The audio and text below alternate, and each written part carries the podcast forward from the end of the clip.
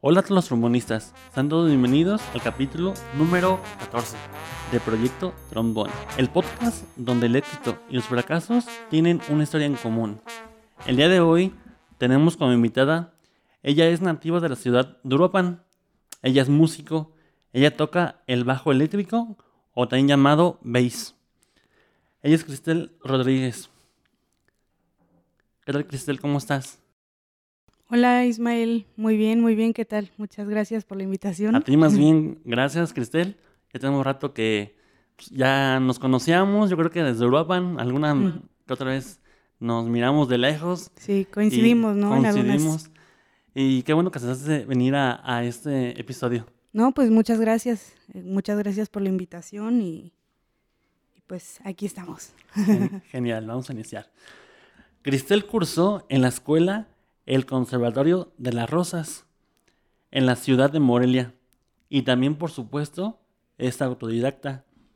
Ella es una músico instrumentista, refiriéndonos que un instrumentista genera un sonido o música desde un instrumento musical. Cristel toca los géneros blues, rock, soul, jazz, funk y hasta el norteño. Cristel también imparte clases y suplencias y tuve el agrado de conocerla, de que impartiera algunas clases de bajo eléctrico. Ella ha estado tocando en varias agrupaciones musicales, de música covers y de música original, las cuales son Beat Group, Malé, anteriormente Maldivas, Oralia, Juan Carlos Cortés, Ron Ron Band, anteriormente Gatucada, Expedición, Jun Bolt, Pireni, entre otras bandas. Actualmente, dentro de la escena de la música en México y algunos países de habla hispana, refiriéndonos a mujeres músicos, instrumentistas, han existido y existen actualmente bandas, solo por mencionar algunas, Atrasopelados, Jenny and the Mexicats, Julieta Venegas, Las Ultrasónicas, Jessie Bulbos, María Barracuda, Las Fénix, Daniela Espaya, Mon Laferte, Natalia Lafourcade. Y del género ska, la única que conozco es Amy Winehouse. Cristel, ¿conoces alguna otra banda que la integre las mujeres? Em, ahorita que mencionaste este del ska, eh, me sonó mucho una, una banda de Ciudad de México que es, está integrado completamente por mujeres eh, son como 11 chicas, o sea, son... ¿Un buen? Sí, son una bandotototota. Y se llaman... Se llaman, me parece que Girls Go Ska, se llaman. Habrá que escucharlas a ver qué tal. Sí, sí, sí, no. Yo he visto algunos videos en redes sociales y tocan increíble, la verdad. Ya imagino. Ya imagino, ¿no? Un, buen de instrumentos, guitarra, bajo, trombones. sí. Eh, eh, saxofón. trompeta. Trompeta, teclado canta, la cantante, la baterista. Sí, habrá, que, habrá que buscarlas porque nunca las había escuchado y yo creo que va a ser interesante eh, pues buscar sus videos, buscar sus rolas para, para ver qué tal, ¿no? Esas chicas. Sí, no, están padrísimas, 100% recomendadas, la verdad. Pues bien, vamos a iniciar con las preguntas curiosas para nuestros trombonistas. Genial. Cristel, ¿qué sucedió? ¿Quién influyó en ti o cómo nació ese gusto para que seas músico? Híjole, eh, pues yo creo que la principal culpable es mi mamá. Este, porque mm, ella desde chiquita, bueno, cuando yo estaba pequeña, lo que se usaba eran VHS, ¿no? Claro. Entonces ella me, me compraba muchísimos VHS como de Disney, que eran como karaoke, tipo. Entonces eh, traía... Mm, traía ahí la letra y venía pedazos así de, musicales así de las películas. Este, y pues ahí yo, guau, guau, guau, guau, guau. Bailabas, cantabas. Cantaba, bailaba, ajá. Así como que tocabas también, supongo. Según yo, ¿no? Este, ya después, este, como que me empezó a relacionar un poco con la, o sea, de manera indirectamente, o sea, nunca fue así como de, mira, o sea, como que simplemente a ella le gusta y era como de, ay, mira, para que cante. Claro. Ay, mira, para que, así, ¿no? Este, y yo creo que ella es la principal culpable de que yo me dedique a esto. Ella me inculcó de manera directa o indirectamente me inculcó el gusto por la música desde chiquita. Oye, y, y no fue así como que de comprar los baches, no de, de princesas, ¿no? Más bien de, de karaoke. Buen punto, lo, lo tomo en consideración. Sí, sí, sí, sí, sí, la verdad, o sea, y eso es algo que, que me di cuenta hace poco, hace no mucho. Este, que ella, ella fue, ella fue, ¿no? O sea, mm, porque me empecé como a, a ver películas así que uno veía de chiquito y así, y digo, me sé todas, me sé todas las canciones, o sea, todo así. ¿Algún grupo en especial que te acuerdes de ese entonces? De cuando estaba pequeñita. Ajá, que tu mamá te ponía sus karaokes. Este, pues yo creo que la, la que más me gusta, mi favorita, es como la musicalización del Rey León. Ya. Me lo sabía todo, ¿no? Y hasta estaba en inglés y yo ni, ni sabía inglés ni nada, pero ahí estaba Le guasha guasha. Oye, es cierto, ¿no? esas películas, Rey León, eh, para mí también tuvo mucho impacto, ¿no? Sí. Eh, no musicalmente así como tú, pero sí tenía como que buena eh, bonus track, ¿no? Las buenas tracks en, sí, en esa película. Completamente. Como que, como que ahí sí le echaron enjundia, ¿no? O sea, sí, bastante, ¿no? Yo creo que nos, nos, el, yo creo que la música de esa película nos, nos marcó a muchísimos. O sea, esa película yo siento que es la favorita de muchos de, así como de nuestra generación, de nuestras generaciones. Siento que ese es el top así. Claro. Oye, ¿y cómo está que caíste en tocar al bajo eléctrico? Este, pues ahí realmente caí porque, pues, por azares del destino. porque yo quería tocar batería. Ajá. Mm, este, pero hicimos un grupo con unas amiguitas de la secundaria. Sí. Yo quería tocar batería, pero resulta que una de ellas ya iba a clases de batería y ya le iban a regalar su batería incluso. Se acercaba su cumpleaños y le iban a regalar una batería. Te ganó el puesto. Me ganó el puesto y dije, bueno, pues guitarra. No, pues que ellas dos ya tienen guitarra. No, pues que, pues que cantar, no, yo no, yo no quería cantar este, pues qué, pues el bajo. Y yo, eh, pues bueno. ¿Y tuviste tu bajo de, chiquita de la secundaria? En la secundaria sí, fue que, fue que me regalaron mi, mi primer bajo. ¿Lo pediste, no sé, de, fue regalo de cumpleaños, llegó los Reyes Magos, o, cómo fue, o todo raste, o, cómo fue? No, lo más probable es que sí haya sido como de cumpleaños. Este, no recuerdo. No recuerdo cómo fue, pero es lo más probable que haya sido de cumpleaños. Oye, ¿y ese nombre de esa banda cómo se llamaba? Nos llamábamos La Mía Vita Violenta. ¿En serio? Sí. Esa banda yo, la conocía. Sí, sí, sí. Ya, sí, sí la vi varias veces en, en este, en carteles, en Uruapan. Sí. Pero no sabía que eras, eras tú que tocaba ahí. Sí, pero es que mira, la historia fue de que en secundaria, en primero de secundaria, nos, nos juntamos primero, éramos cuatro, y después, em, pues como todas unas adolescentes, salimos mal. Claro. Y luego nos, volvimos a hablar, este, y fue que integramos a otra chica en el bajo. Ajá. ¿Y, tú dónde brincaste? Y yo, me pasé a la guitarra. Ajá. Porque una de las guitarristas empezó a tocar el teclado. O sea, como que, pues andábamos ahí como explorando, ¿no? y fue que entró esta chica, se llama Cindy. De hecho, ella mm, me parece que, sigue residiendo en Uruapan. este, trae un, grupo que se llama Jade. Ah, sí lo ubico de chava. Vive por Quindabara, ¿no? No sé, la verdad. No, no, no recuerdo. No sé si haya cambiado de domicilio. Este, pero ella, ella tiene un grupo que se llama Jade y ella estaba en el bajo. Saludos para ella. Sí, saluditos a Cindy.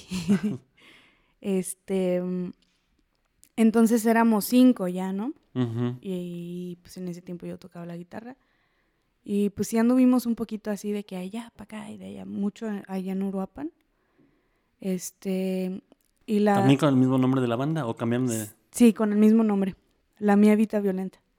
Incluso eh, tocamos una vez aquí en Morelia, en, en el clavijero tocamos en, una ocasión y después de eso, este, nos desintegramos porque yo me vine a Morelia y tres de ellas se fueron a Ciudad de México y Cindy se quedó en Uruapan. Entonces era como de, no, pues ya, cada quien agarró básicamente pues, su camino. Claro. Oye, y a la, hora de, a la hora de tú mudarte de ciudad, ¿por qué elegiste Morelia?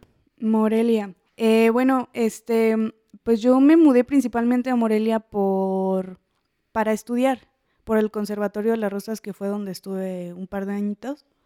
Este. Y pues principalmente por eso. Claro. sí, a estudiar. Porque en Europa supongo que no había escuelas de música, pues, como aquí en Morelia. No, no, no, no. En Uruapan, este, pues, bueno, yo estaba buscando algo más formal, ¿no? Este, yo estaba buscando, pues, estudiar universidad en música.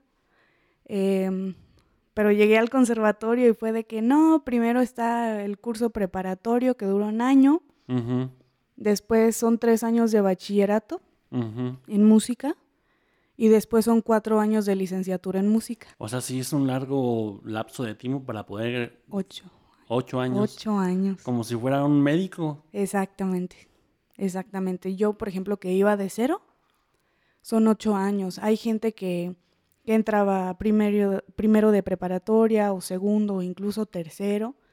Muy raro el que entraba directo a licenciatura. Este, pero para simples mortales como yo, pues directo al curso preparatorio, ¿no?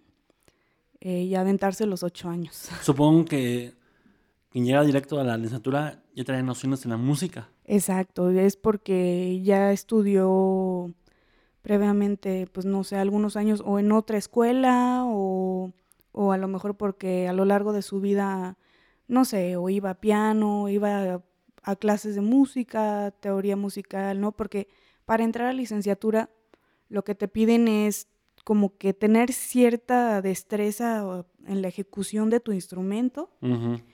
Y segundo, eh, pues tener una muy buena noción de la teoría musical. Claro. Porque, como dicen, ¿no? Tocas un instrumento y a la hora de aprender otro instrumento ya es más fácil, ¿no? Porque tienes lo que, tú comentas, la noción musical. Exactamente, sí, sí, sí. Sí puede ser este, eh, como, es como una ventaja. Ajá. ¿Tú, tuviste algún segundo instrumento en la escuela o no? Sí, de hecho, em, en preparatoria te dan piano complementario, menos a los de guitarra porque tienen las uñas de la mano derecha. Como es guitarra clásica, claro. se dejan largas las uñas de la mano derecha, entonces pues en el piano se les maltrata y... Claro, o oh, sí es cierto, ¿eh? Nunca lo había pensado. Sí, es cierto. Entonces ellos este, no llevan piano complementario, me parece que llevan un instrumento a elegir, Pero los demás llevamos piano complementario, o sea, es tu instrumento o tu cátedra más el piano. O claro. sea, vas de la mano con el piano. Oye, y dentro del bass, este, ¿cuáles son los géneros más complicados de tocar? Híjole, más complicados. A lo mejor los más complicados para mí han sido uno el jazz. Este, porque pues hay que estar como siempre consciente de, digo, en todos los géneros hay que estar conscientes de qué es lo que va a pasar después pero en el jazz como que es mucha más la exigencia, o sea, tienes que estar consciente de cada nota que das. Este y tienes que hacer variaciones, este, de darle un sentido, una lógica a todo lo que estás haciendo, porque si no sacas como de rollo a todos los demás, ¿no? Tú estás como que bueno, es una tarea general del bajo, este, bueno, también de todos los instrumentos, pero específicamente en el jazz, o sea, una nota mal y, y puedes destantear a, todos, ¿no? Claro. Este, no sé, qué tal que yo, por ejemplo, uso mucho las quintas y las octavas. Este, y hay acordes o hay, o hay compases donde medio compás, este, cierta nota lleva la quinta bemol o la quinta sostenida. Y qué tal que yo doy la quinta normal y suena así, güey. Bueno, es todo un rollo, ¿no? A mí, de hecho, me duele la cabeza cuando toco jazz. Por eso prefiero tocar blues. Es más... tres acordes. ¿Es más fácil el blues que el, que el jazz? Mm, en cuanto a armonía, se podría decir que sí. Pero ambos, ambos géneros, y como todos, tienen su complejidad. Este, y en, por ejemplo, el, jazz lo que tiene es que eh, tiene mucha armonía, es, eh, ¿no? Hay que estar consciente de eso. Y del blues solamente son tres acordes. Pero en el blues, lo que uno tiene que estar como siempre, lo que siempre tiene que estar presente es como el feeling, el, o sea, que se sienta, ¿no? Que transmitas, o sea, es un, es un género como muy a flor de piel. ¿Es parecido al norteño que es primera, tercera y quinta? Exacto, exacto. Así lo mismo. Igual, lo mismito, lo mismito, ¿no? Pero en el blues, eh, como que a lo que se tira es a que siempre, se, siempre tengas la piel chinita, ¿no? Tú como escucha, tienes que tener siempre a, a la persona que te está escuchando siempre ahí, Claro. Y que te entienda qué es lo que te, qué es lo que estás diciendo y que sienta. Casi, casi acá como las de, las de Paquita, la del barrio, así de ¡ay! O sea, que escuchas una canción y que dices ¡ay! Como mucha química, pues, en, tus compañeros musicales. Exacto, sí tienes que tener mucha química, apoyar el discurso que está diciendo tu compañero, por ejemplo, como bajista, este, apoyar, soportar qué es lo que está diciendo, ¿no? Porque luego muchas veces eh, los guitarristas de blues pues se van, ¿no? Y tocan rápido y hacen muchos bendings y, todo este show. Y pues tú no te puedes quedar como tan, tan, tan, tan, tan, ¿no? Tú los tienes que apoyar y órale. Y si hacen algo, pues ahí más o menos seguírsela y, y con el baterista, súbele a la intensidad para que este este amigo pues se, dé más vuelo y así, ¿no? Claro.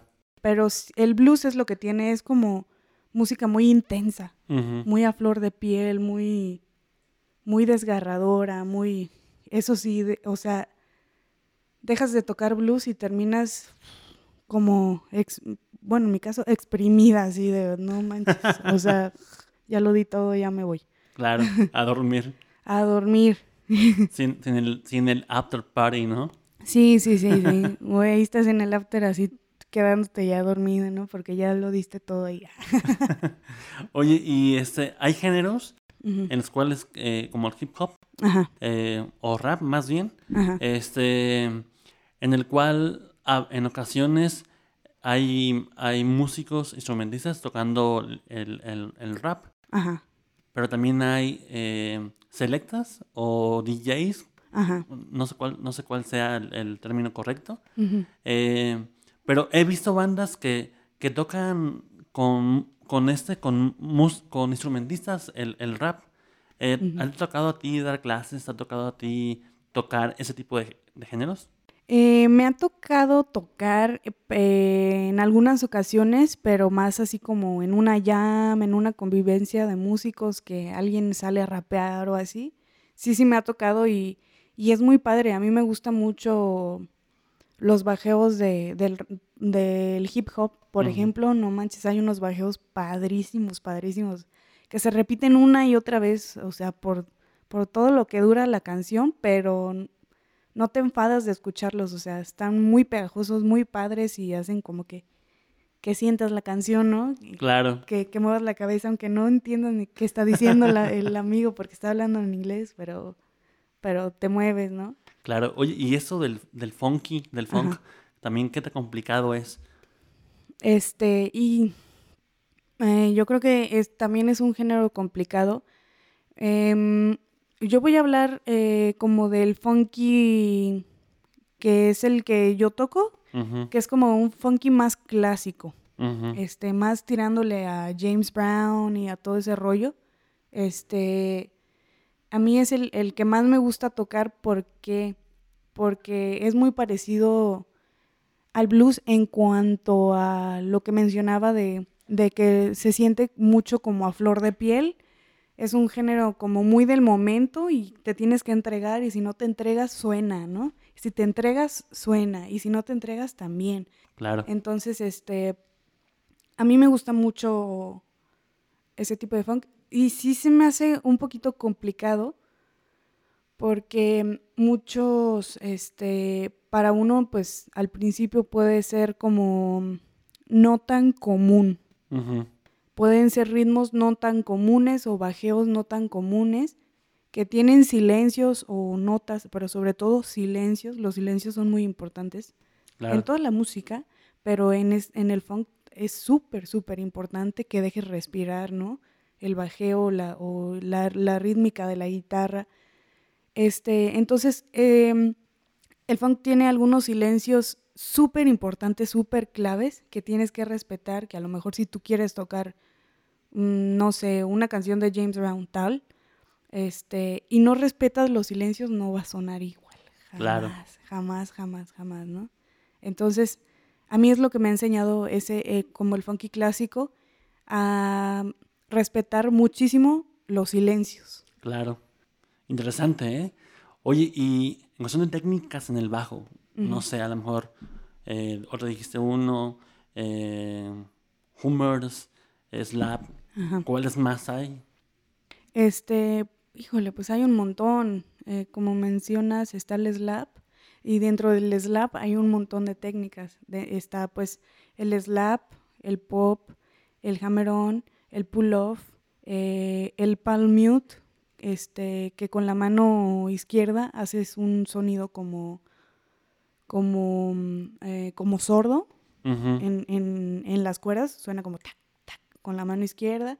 Con la mano derecha también hay un palm mute, o sea, dentro del solo slap hay un montón de técnicas. Entonces, pues fuera también está, ya sin, hablar del slap, el jamerón, eh, las notas fantasmas, el pull-off, este, los, mm, ¿cómo se llaman? Los como tipo slides, o sea, mm, ay, se me fue. Sí, un slide. Sí, pues sería como, como slide o o como los trémolos que se hacen con la mano izquierda, que yo los empleo muchísimo cada que puedo. este, los trémolos con mano izquierda, con mano derecha, también trémolos. Uy, hay un montón, hay una infinidad de técnicas este, que, que a veces uno usa y ni cuenta te das. Claro. Oye, y en, un toloche, en un contrabajo, este, ¿Son diferentes técnicas o parecidas o se pueden este, poner dentro de o no? Eh, sí, sí, sí, sí, es, muy parecida. Eh, hasta donde tengo entendido, las técnicas son muy parecidas, solamente que pues la mano izquierda más o menos se va a la altura de tu cabeza y la mano derecha como a la altura de tu ombligo, ¿no? Claro. Y cambia, sí, sí, sí, sí cambia, pero, pero si ya tienes como los principios, de ahí te puedes, ir de largo, ¿no? Claro. Fíjate, que me ha tocado ver algunas bandas em, eh, que tocan tololoche y, más en rockabilis, ¿no? Y también algunas pirecuas, ¿no? En el cual hacen el chicoteo. Sí, sí, sí. Y me encanta cómo se escucha. Eh, ¿Tú has visto tocar a alguien así? ¿Tú has tocado algo parecido a esto? Eh, no, no, no, no he tenido la, oportunidad de tocar algo parecido, pero sí lo he visto y está padrísimo. O sea, se me figura como el equivalente al slap, ¿no? Claro. pero en el tololoche. Me tocó en una ocasión ver a un contrabajista buenísimo. Eh, me parece que es moreliano, pero ahorita creo que no sé si estoy redacando en, en Jalapa, Veracruz o en Ciudad de México. Él se llama Charlie Rodríguez contrabajista, repito, muy bueno. Y me tocó verlo a él, ¿no? Estarse como echando algunos estándares de jazz y de repente empezaron a tocar una, este, un son. No, una pirecua, perdón. Y de, repente, de repente empieza a chicotear así el tololoche, padrísimo, padrísimo. Claro. Oye, Cristel, ¿y Fender, Gibson, Ibáñez, Hopner, Yamaha o Rickenbacker? Eh, híjole, yo soy Tim Fender. Tim Fender. Sí. ¿Por qué? Mm, será porque ya estoy muy acostumbrada al sonido. Sí. Demasiado. O sea, demasiado tanto que ya puedo decir, ay, eso suena a un precision. Eso suena a un jazz. Eso suena a un jaguar. Eso suena, en cuanto a los bajos, claro. Claro. Este, siento que por eso me, como que ya tengo bien identificado el, un poco los sonidos y no sé, siento que, que puede que tenga que ver con eso. ¿Crees que tenga que ver también de acuerdo a los géneros que, que, este, que pueda abarcar eh, las marcas a, a, a, los géneros que, que, uno interpreta? Porque recuerdo, eh, hace tiempo compré eh, un, un, Gibson y era un Gibson larguísimo, ¿no? Y, y era muy complicado, era muy complicado tocar las cumbias, ¿no? Era muy complicado oh. tocar los trastes muy abiertos. Y sí, los semejé, los más a tocar como el tipo rock, ¿no? Que es más como punteadito. Ajá. ¿Crees, ¿Crees que tengan que ver la marca con los géneros que tocan? Yo creo que sí, yo creo que sí puede que tenga que ver, este, porque pues a final de cuentas como que uno se va adaptando, ¿no? A las necesidades. Este, por ejemplo, ¿qué te puedo decir? Para, no sé, alguien que quiera tocar como jazz del clásico, no, pues no, no te vas a comprar un, un bajote con los, como dices tú, con los trastes así mega, mega abiertos, porque vas a terminar con la mano bien abierta y bien cansada. Claro. Entonces, pues ahí se busca como que un bajo más, más compactito, que tenga cierto sonido, cierto, no sé, no te vas a poner, normalmente digo, cada quien, este, pero como lo, lo normal es que no te vas a poner a tocar, por ejemplo, un walking bass con, con un bajo que esté extremadamente agudo, ¿no? Buscas algo que esté más gravecito, que tenga más cuerpecito, como para simular un poco lo que es el contrabajo. Claro. Este, no sé, por ejemplo, para el, para el norteño se me ocurre este, que son poquitas, pues son menos acordes, pues a lo mejor sí puede ser un bajo más, más chonchote o con más brillo, con más que se note más, ¿no? Mm, pero sí, sí, yo creo que, yo creo que tiene que ver un poco, porque pues como lo mencioné, siento que nos vamos como que vamos buscando, depende de nuestras necesidades, a las herramientas correctas, ¿no? Claro. Yo, yo creo que es importante, ¿no? Que para aquellos mm, músicos que quieran eh, iniciar en el bajo eléctrico, pues sí preguntarle, ¿no? Algún ya un personal, un máster, ¿no? Que sea, eh, o tenga su recorrido, ¿no? En, el bajo eléctrico, pues preguntarle, ¿no? ¿Cuál, cuál bajo le, le recomiendas tú eh, tocar o comprar? de acuerdo a lo que quieras interpretar, ¿no? O tocar. Sí, definitivamente. Y, y sobre todo, pues también yo creo que debe ser un instrumento, sea el que sea, que, que te sirva a ti, que te funcione, también depende a tus, a tus dimensiones, por ejemplo, de tus manos, de tu cuerpo, ¿no? Em, como te estaba comentando hace rato, eh, yo tengo un bajo que pues es pues yo soy una persona chaparrita, ¿verdad? Menudita ella. este, y pues cargar un bajo normal, así de, de una, de, pues normal, o sea, para mí es muy pesado. Claro. Incluso me llegué a lesionar, ¿no? Por estudiar. No, o sea, yo mucho tiempo no, no podía estudiar lo que yo quería porque me cansaba de mi mano izquierda. Me salió un nódulo, este, tuve que reposar meses, dejé de tocar y todo. ¿Por qué? Porque era un instrumento, entre comillas, grande para mí. O sea, yo que lo usaba todos los días, todo el día, y tocaba en las noches y así, o sea, era demasiado para mis pobres manitas. Claro. Entonces, yo creo que debemos observar eso. Este, si eres una persona chiquita o, o delgadita, o si eres una persona más grande o con, con más volumen en las manos, o sea, todo eso debes de, debes de tener en cuenta. Claro. Porque pues sí, es, es, es importante. Oye, ¿qué, ¿qué, tan, ¿qué tan cierto es que cuando tocas eh, una guitarra o un bajo eléctrico, te dicen que pongas tus dos, en el medio de tus dedos, pongas el mango de la guitarra o del bajo eléctrico? ¿Sí es cierto o no es cierto? ¿Causa lesión o no causa lesión? Fíjate que yo no había, no había pensado en eso. No había pensado en eso, pero yo creo que los dos que tengo, o sea, porque cómo está, cómo está la, la cuestión ahí de que si no cabe en, en, tus dedos te vas, te puedes lastimar o cómo está el rollo ahí. Mm, más bien es como un, un mito, eh, un, mito como, como, ¿cómo se puede decir? Eh, más bien es un mito urbano del cual obviamente pues escuchas, ¿no? aprendiendo a, en, son los más músicos, no, buscas pues, esto o haz esto para que te, para que aprendas más rápido o para que salgan más callos o para que, eh, para que más rápido te acostumbres. También otros los cuales mitos, ¿no? Que he escuchado, uh. que pongas tu mano, ¿no? Tu mano en un comal para que salgan, sacan este los, salgan más callos en las manos. No. no, no manches. Para que te salgan ampollas y no puedas tocar en, en unas dos semanas. Este, a lo mejor eso de, lo que dijiste de los, de los dedos, de poner este, el diapasón entre los dos dedos, a lo mejor eso puede ser cierto. ¿Por qué?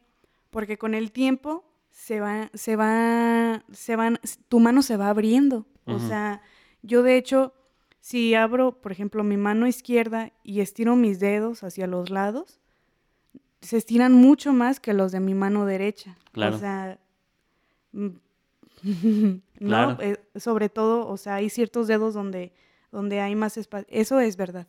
Eso es verdad. Tu mano se va abriendo. Pero lo del comal sí no. no, lo veo muy funcional. Eso queda descartado, ¿no? Yo creo que sí. Yo creo que sí, amigos. Eso como que no. y, también, este, ¿qué tan cierto es que después de tocar, eh, no toques el agua o no la mojes? No, eso es súper cierto. Súper, súper cierto. Este, porque, eh, y para tocar y para cualquier otra cosa, o sea, si tú estás utilizando tus manos y tus manos están pues calientitas, o sea, no, si tú las mojas con agua fría o ya sea agua caliente, pero el hecho de que cambie la temperatura de tu cuerpo así de, de un instante, eso es malísimo. Claro. Malísimo, malísimo. Con el paso del tiempo pues, se van deteriorando tus, tus músculos, tus articulaciones, tus, o sea, es, nos estamos haciendo mucho daño. Claro, ahora sí te quedas sin hacer, te quedas sin trabajo, ¿no? Sí. Porque lesionas tus manos, ¿no? Exacto. Te vas a causar alguna enfermedad crónica por hacer eso. Claro. Oye, y hablando de lo que dijiste Fender, Ajá. Eh, Precision, Mustang, Jaguar o Jazz. Híjole, yo creo que yo prefiero el Precision. Precision. Sí, y no tengo Precision. tengo un Jaguar. Este, ahorita tengo un Jaguar y tengo ese es Squire. Y tengo un Music Master, que ese sí es Fender. Pero de son, del sonido me, encanta el sonido del Precision. Me encanta, me encanta. ¿Tiene que ver algo las, pastillas? Sí, las pastillas, este, la, incluso hasta la forma del bajo. Este, sí, sí, sí. Oye, eh, Cristel, aparte del bajo eléctrico, ¿has intentado a tocar el toloche, el guitarrón, la tuba, o sea, instrumentos que suplen, ¿no? El bajo eléctrico en otros géneros. Este, mm, sí hubo un tiempo donde estudié, de hecho, en el Conservatorio de las Rosas, estudié un tiempecito con trabajo. Este, pero se me fue mi maestro y pues lo dejé. Claro. este, mm, pero sí estuve, pero qué sé, menos de un año tocando el contrabajo, o sea, nada.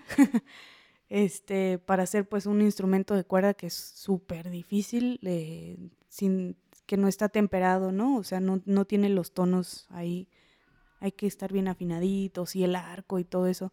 Un instrumento hermoso, maravilloso, yo me enamoré del contrabajo. Este, pero pues ni tanto porque ya después lo vendí. pero me encanta, me encanta. Y otro que me encanta es la tuba, pero la tuba no he tenido oportunidad de, de tocarla nunca. Además es un instrumento súper, súper costoso, más o menos a la, a la par, yo creo, de, de, un contrabajo, nada más que el contrabajo se me facilitó obtenerlo. Pero sí, siempre he tenido ganas de aprender la tuba. Imagínate qué chido, ¿no? Acá una banda sinaloense, ¿no? Sí, eh, de puras mujeres. En la tuba. Uh. sí, sí, sí, sí, dan ganas, sí dan ganas. Oye, ¿y acá el guitarrón con el merachi no, no lo has calado? Mm, llegué a tocar algún, así, muy poquitas y como de, de pura en la fiesta y así. Llegué a tocar la leona. Leona, ¿es, ¿este instrumento es? Es, es como un guitarrón. Ya. Ajá. ¿Y qué tal? Está muy padre. ¿Es, igual la afinación de un bajo eléctrico o es diferente? Sí, es, son, es diferente. Ya ni me acuerdo, la verdad, cuál es la, la afinación, pero sí es diferente. Sí cambia, cambia. Oye, y Cristel, ¿cuál es tu ritual? ¿Cuál es tu proceso de inspiración eh, a la hora de tocar o a la hora de ensayar? Este, mm, a la hora de tocar, yo creo que sería, si voy a tocar, si es alguna tocada donde yo me sienta como nerviosa, que sea, o que yo, o que sea para mí un foro, un, un lugar importante, mm, sí tengo un ritual que es en, en, prueba de sonido, sentarme en el piso, tocar, ponerme a improvisar poquito, este, como que poner mis cosas ahí, como que apropiarme un poquito del espacio, sentirme lo más cómoda posible, así como si estuviera en mi casa, para en el momento de tocar ya no sentirme como tan ajena al lugar, ni sentir como que tan grande el lugar, ¿me entiendes? O sea, si es un, un lugar muy importante para mí, intento que sea así, para, para pues que no me traicione pues la mente así de que estás aquí, no te vayas a equivocar no te, o sea, como que eso me ayuda como a que sentirme más en casa, más cómoda, más libre, ¿no? Este, y para los ensayos, pues mi ritual, como debería de ser, es pues sacar las canciones que voy a llevar al ensayo. este, mm, y pues ahí es un poquito más, más sencillo, depende, ¿no? Con quiénes se vaya a ensayar. Porque ya tienes otros compañeros musicales, ya más, ya estás más como dentro del ámbito, ¿no? Y en cuestión de, no sé, lugares que ya tocas, no sé, cada ocho días, cada quince días, cada mes, supongo que ya estás más relajada. Eh, sí, en los lugares donde toco como que más, mm, más, seguido, más, sí, más comúnmente, ya como que ya no hay tanto ese, y ahora y, esto y lo otro, o sea, sea el género que sea, porque como te digo, como que en mi caso, y me imagino que en el caso de también otras personas, como que te vas sintiendo en casa, ¿no? Te vas sintiendo más cómoda con el entorno, con el espacio, porque ya lo conoces, porque ya estuviste ahí, ya lo hiciste, como que varias, ya diste el show varias veces, entonces como que te sientes un poquito más cómoda que con otros lugares, ¿no? Donde va a ser la primera vez o, o así. Genial. Oye, y también eh, tú tienes colegas músicos, ¿verdad? Ajá. Y no sé, de varias bandas en las cuales estás rodeada, en las cuales también compartes escenario. Em, sé que pues tú eres músico que tuvo una formación académica. También hay músicos que son líricos.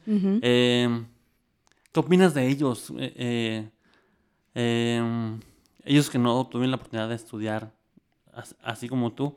¿Qué opinas de ellos? ¿Crees que tengan alguna desventaja, alguna ventaja, eh, que les falta un poco más de formación, que les falta mm, más el apoyo, que les falta más el aventurarse, que les faltó...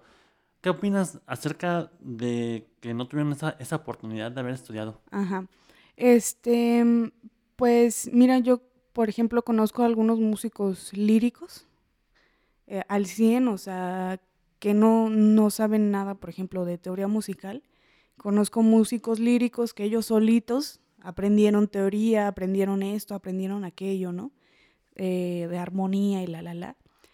Y pues la verdad yo admiro muchísimo a, a, todos, o sea, a los músicos líricos dentro de todo, como de cada versión, y también a los músicos estudiados, claro. Este, y pues se me hace muy padre, ¿no? Porque son personas que se están guiando al 100% por su oído. Y pues a final de cuentas la música es lo que es, es, es música, ¿no? Es, es, es algo auditivo, ¿no? Este, y pues nada, está padre, está padre, se me hace muy padre, los admiro mucho. Este, que pues ellos solitos hayan, hayan dado y hayan recorrido todo lo que han recorrido, ¿no? La verdad es, es, es admirable. Claro. Oye, y, tú como eres, eres una mujer que es músico, eh, ¿qué le dirías tú a más personas, mujeres, que uh que aventar a, ser músicos? Este, pues yo les diría que se animen, que es un mundo muy padre, como todo, todo, todo en la vida pues cuesta, ¿no? Todo requiere su tiempo, requiere su, su esfuerzo, requiere constancia y sí se puede, sí se puede, este, pues que nadie te diga que no, mujeres y hombres, o sea, que nadie te diga que no, porque además eso, ese es otro tema que muchas veces mm, cuando se habla de la música o del arte en general, como que los papás o, no sé, la familia o la presión es como la presión social en general, es como de no, ¿cómo? No, ¿cómo te? O sea, no es cierto. no hagas caso, no es cierto. sí, que tú eres chiquito, te sabes entender. sí, sí, sí. Pues no es cierto. No es cierto. O sea, depende mucho de la seriedad que le des tú. Este, si tú lo tomas como un trabajo, como algo serio, como algo formal, este, así, así va a ser para ti, ¿no?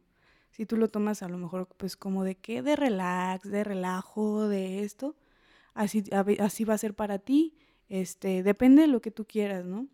Este, entonces, de que se puede hacer, se puede hacer, claro que sí, que nadie te diga que no. Y si te quieres dedicar al 100 a la música, claro que se puede, este, en la música como en todo, nunca hay un final, nunca hay un tope, nunca se deja de aprender. Este, siempre hay escalones, siempre, ¿no? Este, y pues es algo muy padre, es un mundo muy bonito donde también te desarrollas mucho como, como persona, desarrollas mucho tu carácter, desarrollas muchísimas cosas, este, que pues está padrísimo y que nadie te diga que no es cierto. que no se puede, porque sí se puede. Estimados trombonistas, hasta aquí la primera parte. En el siguiente episodio finalizamos con esta entrevista de Cristel.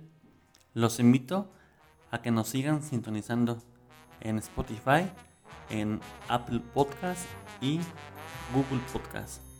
Y esto ha sido un episodio más de Proyecto Trombón.